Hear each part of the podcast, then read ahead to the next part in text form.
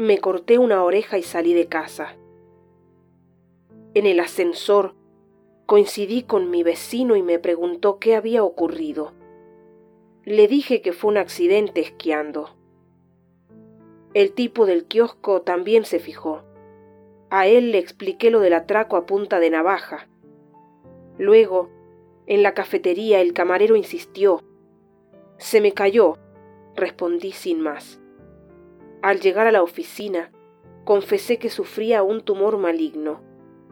Funcionó. Hasta ella dijo que lo sentía y me besó en la mejilla. Tenía una voz bonita, olía bien y era más guapa aún de cerca. Unos días después, todo volvió a ser como antes. Ayer me corté la otra.